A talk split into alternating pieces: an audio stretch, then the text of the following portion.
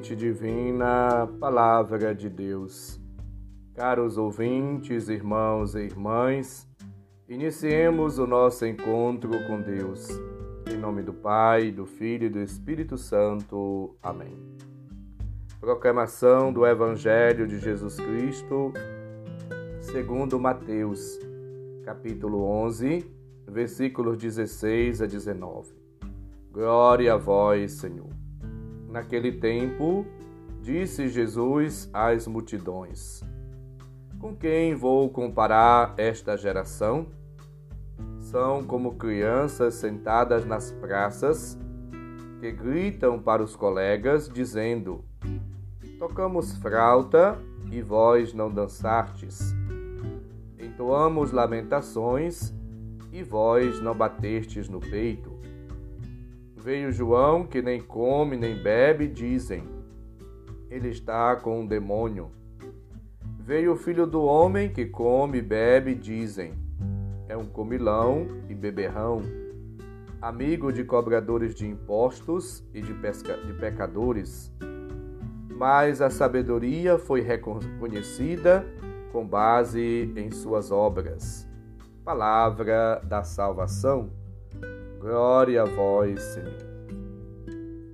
Os conterrâneos de Jesus e os seus contemporâneos são como que insensíveis, cegos, incapazes de compreender a bondade de Deus revelada no tempo presente.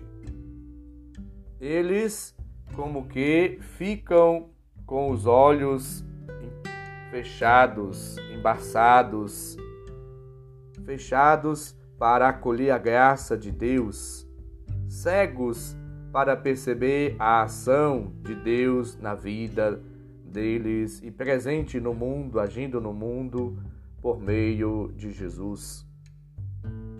Jesus apresenta-nos a misericórdia, revela-nos a face bondosa, a ternura, a compaixão, o amor do Pai para com todos. Jesus quer, portanto, hoje fazer com que nós nos questionemos, e eu, e você, caro ouvintes, como nós estamos respondendo a Deus? Diante da Sua presença, do Seu amor, da Sua misericórdia, da Sua benevolência diante das inúmeras provas do amor de Deus, das inúmeras manifestações do Senhor, diante da revelação das graças, das bênçãos, do plano salvífico de Cristo, diante da palavra de Deus, do chamado de Deus, diante da abundância de dons, benefícios e graças recebidas cotidianamente de Deus de maneira gratuita como é que nós estamos nos comportando, respondendo, agindo. Vivendo este tempo do advento, nesta espera e nessa súplica, vem Senhor Jesus, queremos, portanto, assim, responder a Ele. Mas com os olhos abertos, com o coração disponível, na pureza de alma do nosso ser acolhendo a graça, a bênção, os dons de Deus, na disponibilidade do nosso ser, como fez Maria, conforme lembrávamos ontem. Nesta disponibilidade, na abertura a Deus e ao próximo, vivendo, experimentando e testemunhando o amor, a benevolência, a graça, a ternura, a compaixão e a misericórdia de Deus, na alegria do Espírito Santo, nasce aí de fato um homem novo, é forjado, é criado uma mulher nova, é forjada uma pessoa nova, capaz, portanto, de agir como Jesus, ser amigo de publicanos, dos pecadores, de todos, capazes de anunciar não só uma palavra vazia, mas uma notícia nova, capaz, uma boa nova, uma palavra de vida e de salvação. capaz de transformar, renovar, restaurar, redimir e libertar a vida daqueles que escutam e acolhem esta palavra de salvação, esta palavra de Deus. Que o Senhor nos livre do espírito da crítica, que às vezes recusa a acolher a Deus, a acolher o próximo. Que o Senhor nos dê a graça de acolher a vida como ela se apresenta nas pessoas que nos encontramos no dia a dia. A vida de uma, de uma criança inocente concebida no ventre da mãe. Possamos acolher o pobre, o pequeno, o humilde, aquele que está aí diante de nós, necessitado, carente de uma atenção, de um abraço, de um colo, de uma palavra, de uma ajuda, ou simplesmente está aí diante de nós porque quer abrir-se, quer ser ouvido. Que esta abertura ao outro e esta atitude de amor, de hospitalidade, de acolhida possa ser a marca de cada um de nós, cristãos e cristãs, ouvintes da palavra de Deus.